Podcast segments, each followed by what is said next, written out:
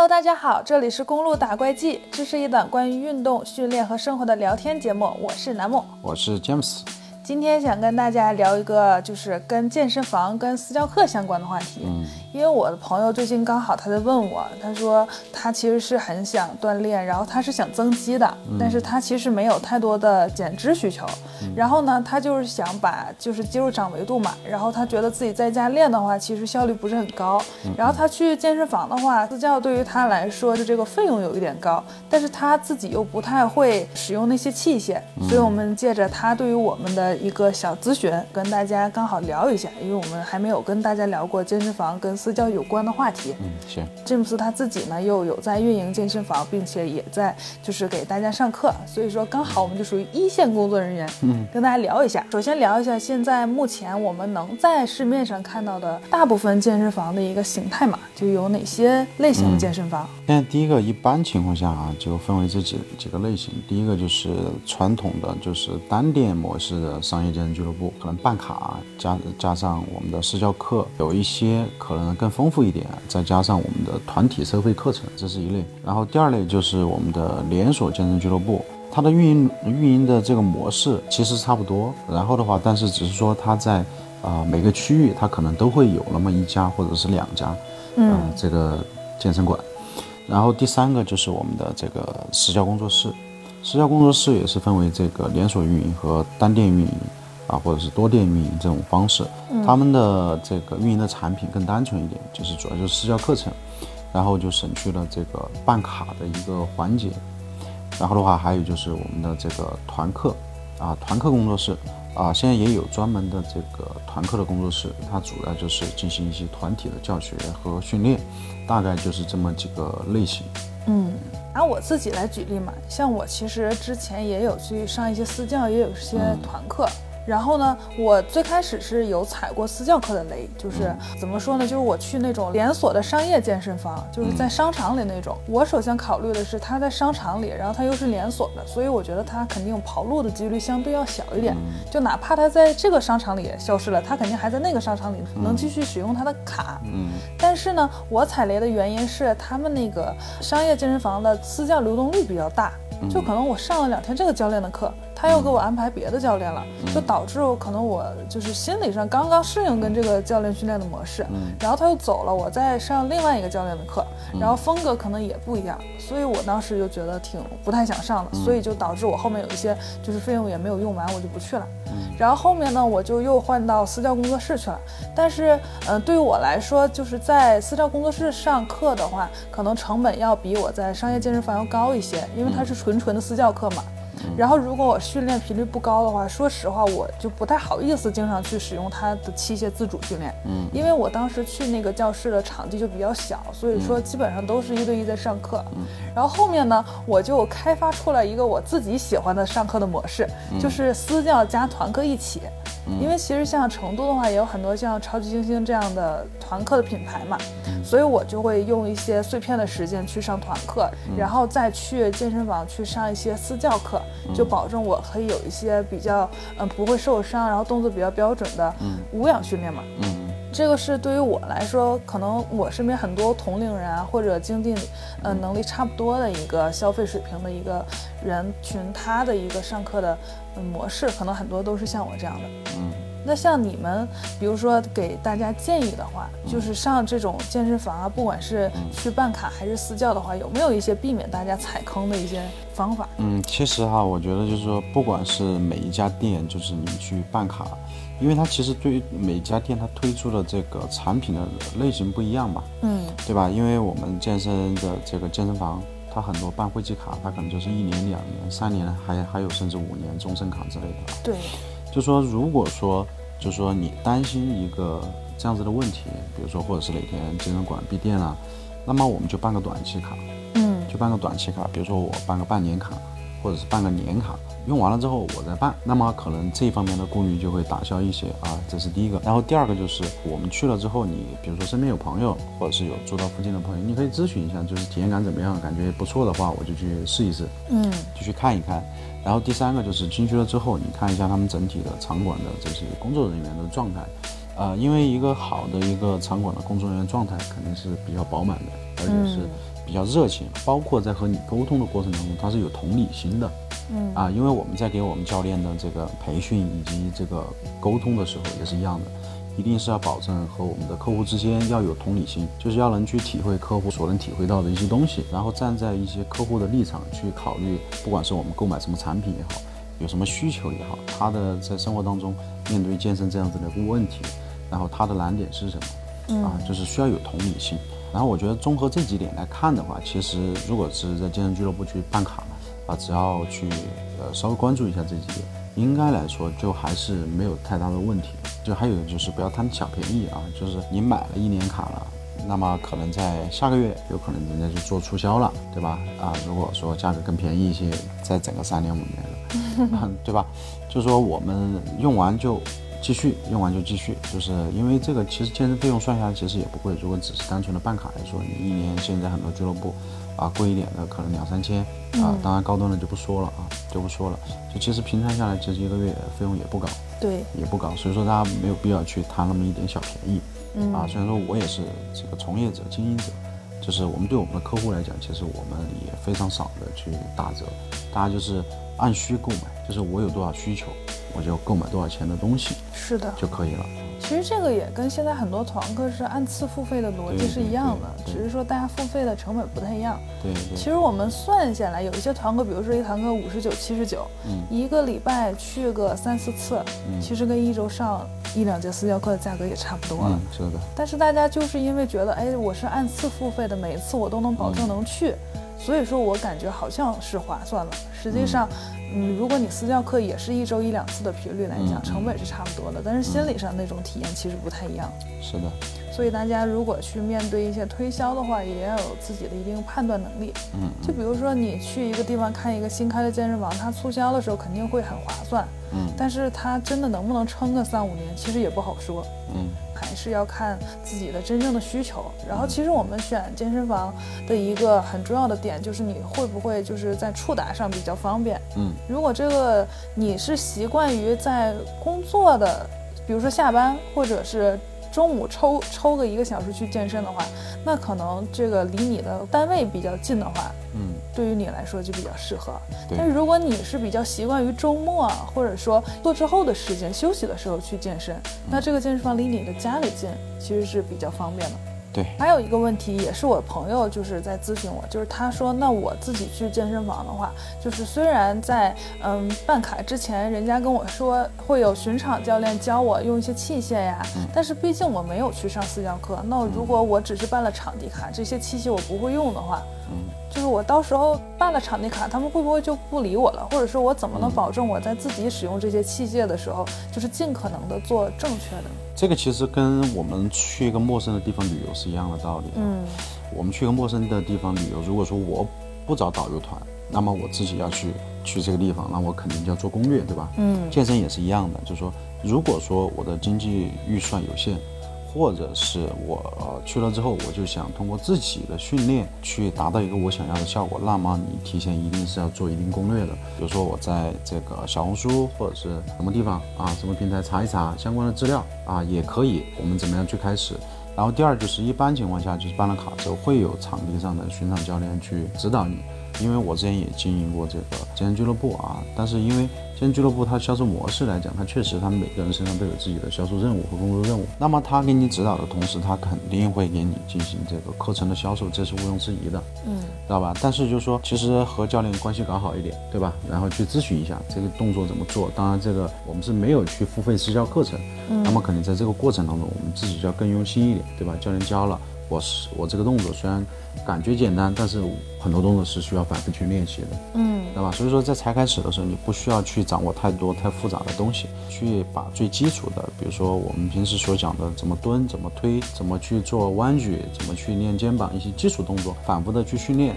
一两个月之后，我们再去深化我们这个部位该怎么样去强化，嗯，其实会更好一些，对于小白来讲是会更友好一些。就比如说你先把基础打好。然后再去看一些就是更细致的东西。对咱们就不能说，因为现在确实网上的教程啊，帮你去雕刻的细节的教程也比较多了。但是咱们比如说你的臀还没有练起来的时候，你就不用在意你练的是上臀还是臀的什么位置，对而是说你要把基础打好，然后再去揪那些细节。不然的话，其实，在你没有一个比较完整的训练的体系之前，你去考虑太多的话，其实是自己的思路会很凌乱的。就可能今天练练这儿，明天练练那儿，然后练了一段时间之后，感觉我的效率怎么这么低？实际上就是因为还没有打好基础，所以就是想走快是很难的，反而会容易积累一些错误的运动习惯，对吧？才开始的时候就做基础动作，其实基础动作在很多的，不管是视频平台也好，还是什么地方也好，就很容易找到啊。这基础的，我给的建议先做基础动作。其实全身上下的基础动作也就那么几个，嗯，啊举个例呢？对，比如说下蹲，怎么样正确的去下蹲，嗯对吧？我们怎么正确的做俯卧撑啊？我们怎么正确的做下拉，嗯啊，坐姿下拉之类的一些动作啊，其实都非常简单，因为它每个部位其实这是它主要的一个功能。嗯其实把这几个动作搞好了之后，那么我们知道这几个基本的这个训练动作以及我们关节的基本功能之后，我们再去深化。我们下蹲有没有更多的蹲的方式啊？对吧？它练的地方有没有什么区别啊？嗯我们宽距蹲是哪个地方参与更多？窄距蹲哪个地方参与更多？好，这就是后面的一些更深入一点的一些训练的技术在里面。是的，然后大家在选择这种网上的 就是教程的时候，我们其实建议大家，如果你是一个小白的话，就是去看一些比较专业的运动人士，就比如说有私教经验的，或者在运动健身房的这一类人输出的内容，可能会相对来说更干货一点。对，更就如果你去看一些所谓的，就比如说身材好了，然后变成网红之后，他再去教你的东西，我们不是说这一类的人群没有好内容，而是说你去看专业人士输出的内容，能得到真正干货的概率会大一些，就会让你相对少走一些弯路。嗯，那如果有一些朋友他说我开始想就是接触私教课的话，就是怎么能尽可能的在私教课的选择上不踩雷呢？呃，私教课程，其实我觉得就是说，如果说你没有训练基础，当你的经济条件允许的情况下，嗯其实是非常有必要去请私教的，因为就是说你在这个开始的过程当中，其实私教它对于你的帮助不仅是专业的指导，而且在才开始的时候去督促你，去帮助你去完成一些很细节的一些纠正。那么如何去判断这个私教的好坏，或者是适不适合？首先第一个其实就是感觉，呃因为是这个是两个人需要长期多次高频率的一个接触和交流的情况之下，首先第一个我要感觉我和这个教练聊不聊得来。嗯对吧？你觉得你和他比较谈得来，哎，思想啊，或者是他说话的方式啊，以及他输出的逻辑啊，嗯是我比较容易去理解的。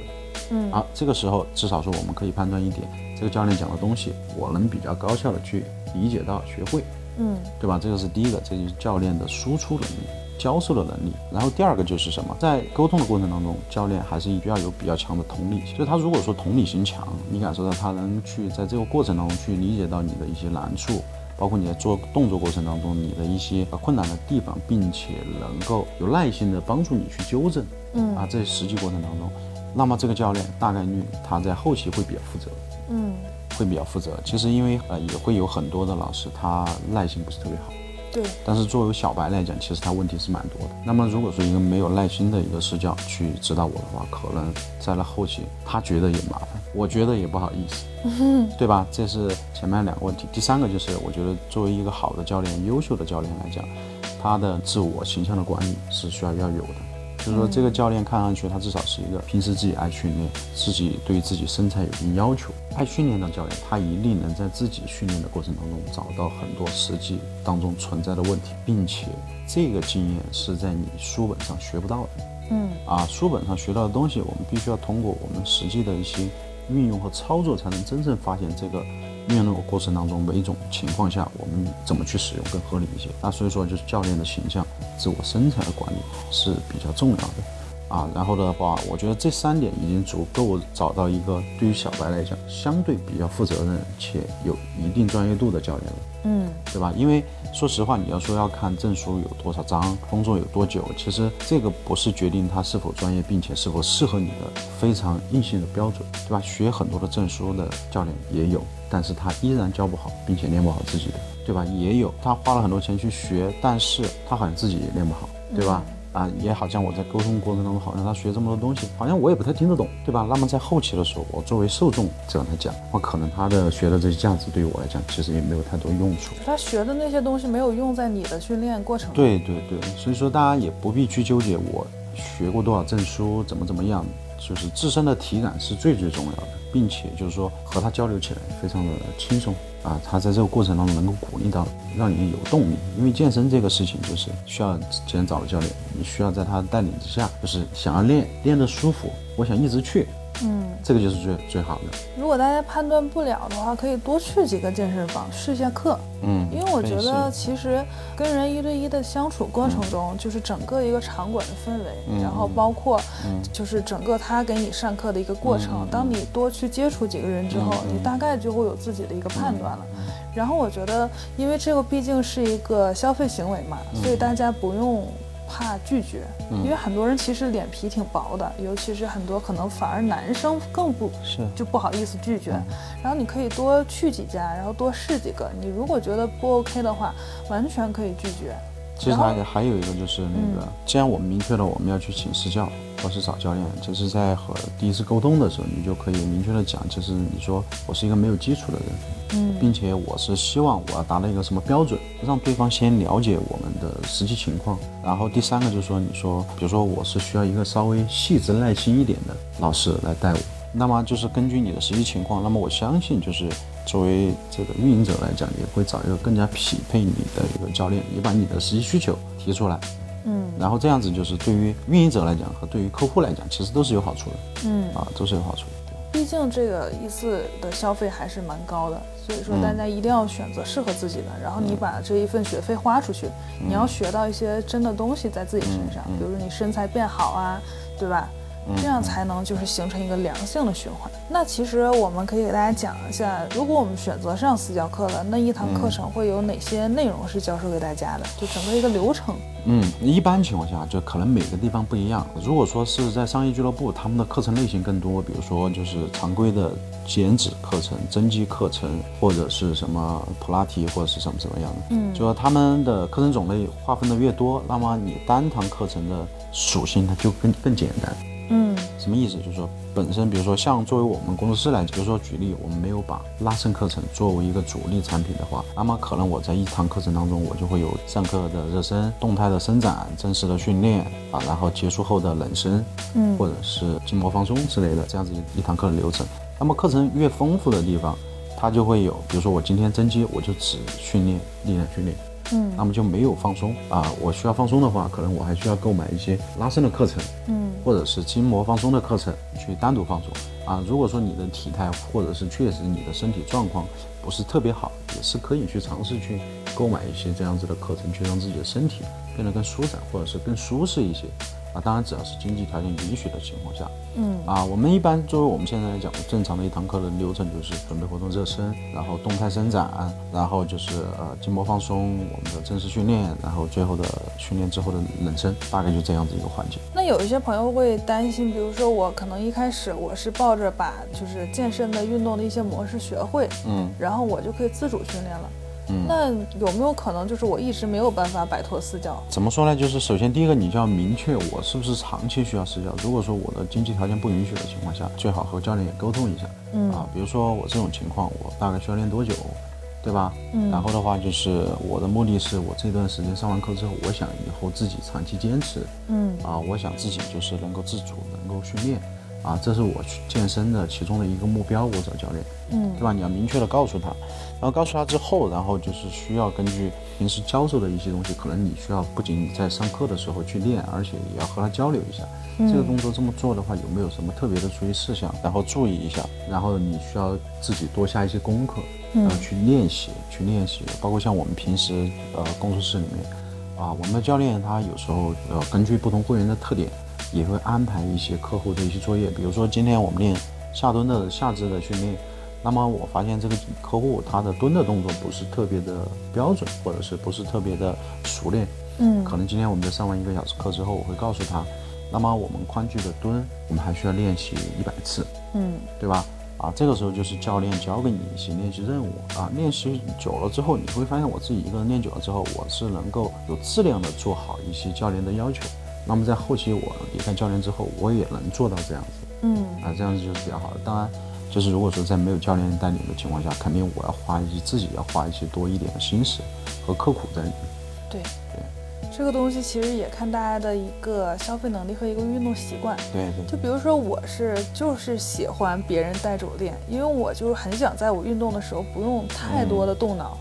然后，如果嗯别人能直接指导我，然后并且带领我完成这一堂课的话，嗯我就觉得我已经就是达到了我这一堂课的一个训练的目的。嗯然后，所以我是不会介意，就是一直跟着别人练。所以，就是如果我这一段时间可能竞技消费能力没有那么强，那我可能就去跟团课，嗯这也是有人带着我练。如果这一段时间状态比较好，那可能就跟私教一起练。嗯所以，就比如说像我现在依然要跟着詹姆斯练，就我自己是不会去就是做力量训练的，因为这个东西比较符合我个人的一个运动的习惯。那有一些朋友他就是喜欢自己练，他不喜欢别人带着练，他也不喜欢就是就是你过多的去指导他。那像这样的朋友，你就可以自己去多去研究。然后，但是如果你遇到了问题，一定要向你的教练或者说专业的人士去咨询，以避免受伤，或者说避免你就可能比如说想一段时间达到一个什么效果，但是你一直达不到，那这个时候你就可以去问一下，为什么我每天训练或者怎么样的，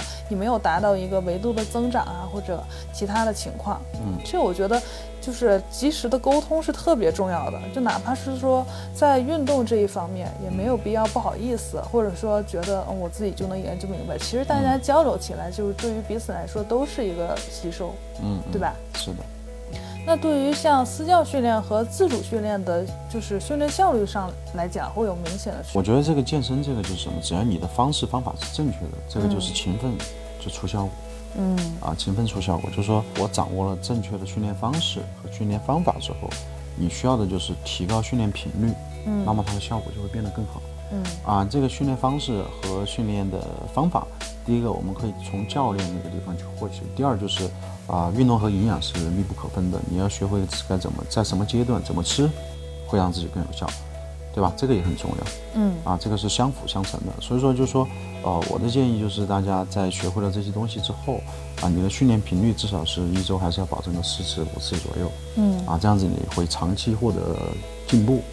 会长期获得进步。嗯当然，如果说当你的需求非常的大，或者或者是非常的急迫，啊，短时间之内要出很好的效果，那肯定在教练带领的情况之下，它效率会更高。就比如说教练带着你，可以去做一些你自己没有办法完成的对。没办法突破的一些东西嘛就比。如说重量上，对吧？别人带着你肯定会突破更大的重量，对更而且更安全一些。对，第一个重量，第二就是强度。嗯因为在训练当中，你强度上来之后，其实对于自己的意志品质，啊，精神层面也是一个考量，确实，也是一个考量。对这个，是如果有教练的鼓励，然后的话就是在旁边，啊，有细节的要求，对，那么我们肯定是会在细节上，以及我们的训练的这个强度上。有一个明显的提升，每一次的训练强度其实对于我们的训练成效也是非常关键的。这个其实挺有意思的，因为以以前我没有觉得，而且以前我觉得像你们这种比较专业的，嗯。就是在训练的时候就会就是也能达到那种效果，但我觉得嗯。其实对大部分人来说其实是很难的，而且其实很多人在做到就是力竭的时候动作会变形，嗯，这个时候就真的很需要一个人在旁边去看着你的动作，或者说辅助你去训练。因为我自己也比赛也备赛嘛，对吧？嗯我也是经历过比较艰苦的备赛的阶段，嗯啊，这个心心路历程其实还是比较复杂的。就是说，呃，像我们训练时间比较长，然后训练基础，包括现在的身体条件，就是能够让我们在整一场训练当中，在意志力上对自身能够提出一个比较高的要求。是的，就是我自己能要求自己做到这样子的强度，并且能忍受住训练时候的疼痛。嗯。就是这个是一般没有经历过的人是忍受不了的。所以说，有一些朋友就觉得，哎，为什么你也是自主训练，我也是自主训练，我们俩在一段时间内达到的效果是不一样的。对其实这里面还是有很多就是对东西要去学的。对，就是说，大家还是要通过长期的训练。这个嗯健身不一定只是练身体，你要想练得更好，你的意志力的训练，你的忍受能力的训练，你对于痛苦的这种